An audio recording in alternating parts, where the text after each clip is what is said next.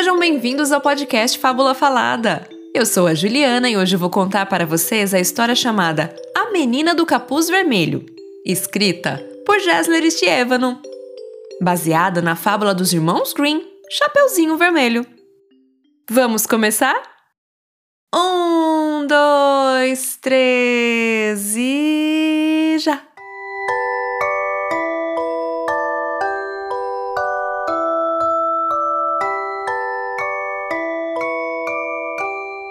Marta vestiu sua filha recém-nascida Maru com uma velha capa aveludada que ela costumava usar quando criança. A capa tinha um grande capuz vermelho para cobrir a cabeça e fitas de um tom bem claro de rosa na altura dos ombros, para prender e ajustar ao corpo. Essa é minha antiga capa mágica. Eu usava quando era criança. Foi sua avó Maria quem a costurou para mim explicou a jovem mulher com um brilho nos olhos, enquanto a pequena Maru atenta fazia ruídos com a boca como se quisesse responder. Sua avó era uma bruxa, sabia? Continuou a mulher. A mãe dela e a mãe da mãe dela também eram. E você vai ser uma ótima bruxinha, assim como elas. Uma das melhores. Marta conhecia bem o poder das palavras, sabia que eram como feitiços, uma vez ditas, seus contundentes poderes agiam como mágica. No entanto, ela mesma não era uma bruxa. Foi a única da família que não quis esse destino. A única de muitas gerações. Preferiu aprender o ofício de costureira com sua mãe, que além de bruxa, também gostava de serzir.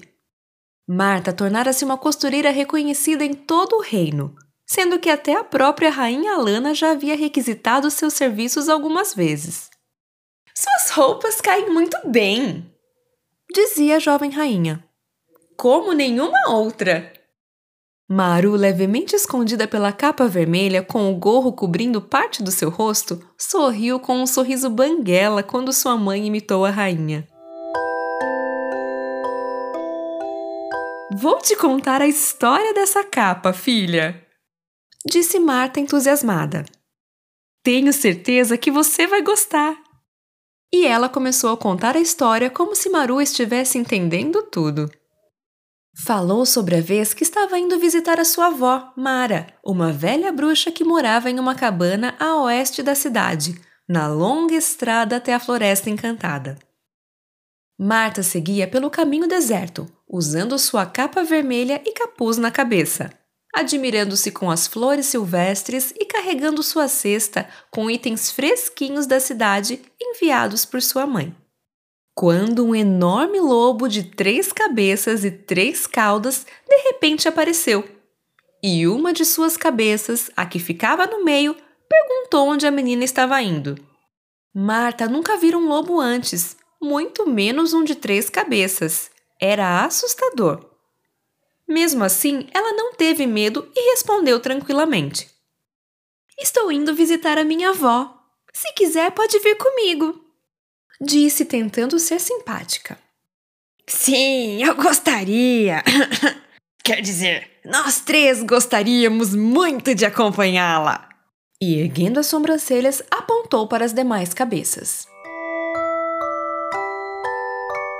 Seguiram pela estradinha de terra a menina do capuz vermelho e o lobo de três cabeças e três caudas. O caminho era longo e por isso falaram bastante, mas apenas a cabeça do meio conversava com Marta. Qual é o seu nome? perguntou. Meu nome é Marta, mas me chamam de Chapeuzinho Vermelho. E o seu? A menina também quis saber, curiosa. Eu me chamo. Quer dizer, nós nos chamamos Lobo Mal 1, Lobo Mal 2 e Lobo Mal 3. Mas não confunda, pois não somos irmãos ou parentes, somos apenas amigos. De fato, as cabeças eram diferentes, inclusive pelas cores. A do meio tinha os pelos cinzas, a da esquerda era preta e a da direita branca. Você não tem medo de andar sozinha por aí? questionou o lobo. Não, respondeu Marta. Minha capa é mágica e me protege. Quando visto meu gorro, como estou fazendo agora, fico invisível. Ia mesmo perguntar como você consegue me ver. Ah, temos muitos olhos para melhor enxergar, afirmou o lobo confiante. Logo que se aproximaram da cabana da avó de Marta, ele avisou que não podia continuar adiante, pois havia uma magia muito forte que protegia o lugar, assim como a que tinha na capa da menina. Daqui não posso passar! Até outro dia, Chapeuzinho Vermelho! Disse a cabeça de pelos cinzas enquanto as demais apenas observavam a garota. Depois de uma semana, Marta seguia de novo pela estrada rumo à casa de sua avó, quando se encontrou mais uma vez com o um lobo. Olá, Chapeuzinho Vermelho! Cumprimentou ele. Olá, Lobo Mal 1, 2 e 3! Retribuiu Marta. Indo visitar sua avó Mara? Perguntou a cabeça cinza. Sim, respondeu a menina. Todavia, ela se lembrou de que não havia dito o nome de sua avó em nenhum momento no dia em que conversaram. Como você sabe o nome dela? Marta, apesar de bem jovem, era muito esperta. E temos muitos ouvidos para melhor ouvir, esclareceu o lobo mau, um pouco embaraçado. Depois pediu todo educado. Podemos acompanhá-la outra vez, por favor? Sim, claro, afirmou a menina contente em ter companhia. Seguiram novamente conversando por todo o caminho, e o lobo revelou que precisava descobrir o paradeiro de dois itens mágicos: uma varinha e uma vela mágica. Itens antigos forjados por um tal de Argaide.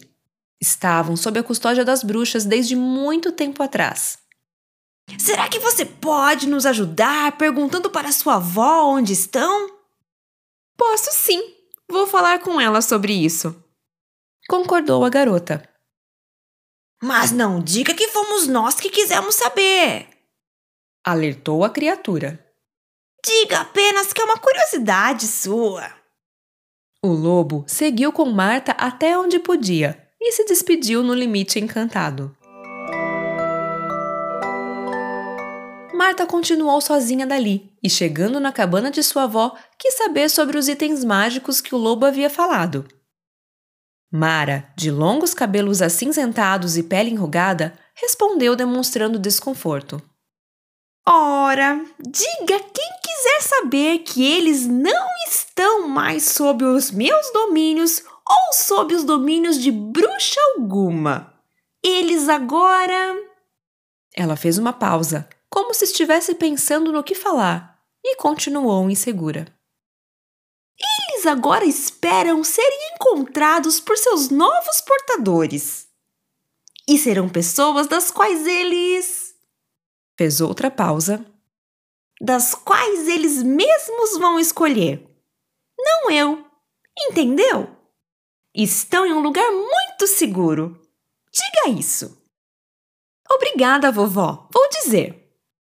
A menina respondeu satisfeita. A velha sorriu e em seguida falou tentando não demonstrar preocupação alguma. Mas estava preocupada. Antes que você vá embora, preciso lhe dar um feitiço, querida. Usando uma tigela, a vovozinha habilmente começou a preparar um feitiço. Moeu algumas raízes, ralou algumas sementes, misturou com um pó vermelho que tinha cheiro de morango, esfarelou algumas folhas secas bem pequenas por cima depois deixou descansar por alguns minutos. Então, concentrada, jogou tudo dentro de um saquinho de pano, raspando a tigela com uma pequena colher de pau. Amarrou a ponta com um fino cordão e enfim disse: Seu amigo está sob o efeito de uma forte magia. Forte demais até mesmo para aqueles inescrupulosos magos. Mara sorriu pensativa e entregou o feitiço para a neta. Pois bem, deixe cair um pouco desse pó mágico na cabeça de seu amigo e o encantamento que o prende desaparecerá completamente. A menina ia saindo para voltar embora à sua casa, quando Mara, sua avó, a chamou mais uma vez e disse: Aconteça o que acontecer, jamais tire sua capa. Pode deixar, vovó. Concordou a garota. Mais alguns dias se passaram até Marta reencontrar o lobo de novo. A criatura de três cabeças quis sem demora saber se a menina tinha conseguido a informação que havia pedido. A garota respondeu afirmativamente e repetiu as palavras de sua avó, dizendo que os itens não estavam mais com bruxa nenhuma e que não poderiam ser encontrados a não ser por pessoas escolhidas pelos próprios objetos. O lobo disse um reflexivo e musical entendo e agradeceu a garota. Marta se aproximou da criatura, cujo tamanho sobre as quatro patas era o mesmo que o dela em pé, e erguendo uma das mãos à frente pediu: Posso fazer carinho em vocês? Mas, para sua surpresa, foi a cabeça da esquerda que lhe respondeu: Com esse feitiço entre os dedos, menina? Definitivamente não! Marta ficou sem jeito. Não esperava que os lobos percebessem que ela tinha um pouco do pó mágico de sua avó nas mãos. Temos muitos narizes para melhor cheirar. A cabeça da direita, gabando-se, também falou pela primeira vez. Não adiantou nem mesmo disfarçar com esse aroma de morango. Marta então tirou seu capuz, desamarrou o laço que prendia sua capa vermelha aveludada e a deixou cair no chão, contrariando a recomendação de sua avó. Confie em mim, só quero ajudar, disse obstinada. Ela tentou demonstrar que não pretendia fazer mal algum derrubando sua capa protetora, porém agora estava totalmente vulnerável. O enorme lobo, vendo Marta desprotegida, avançou imediatamente contra ela, deixando muito dos seus dentes à mostra. Temos muitas bocas, sabe por quê? É para melhor morder! exclamou o assustador lobo. Marta fechou os olhos e esperou pelo pior. Entretanto, no último momento, o lobo subitamente parou e ficou ali, parecendo bastante indeciso, como se o seu corpo, ao mesmo tempo que quisesse seguir, também quisesse voltar para trás. As cabeças voltaram-se umas para as outras e começaram a discutir. Solte-nos! Precisamos matá-la! Disse uma. Somos lobos maus ou não somos? Perguntou a outra. Mas ela gosta de nós! Ela nos ajudou! Argumentou a terceira.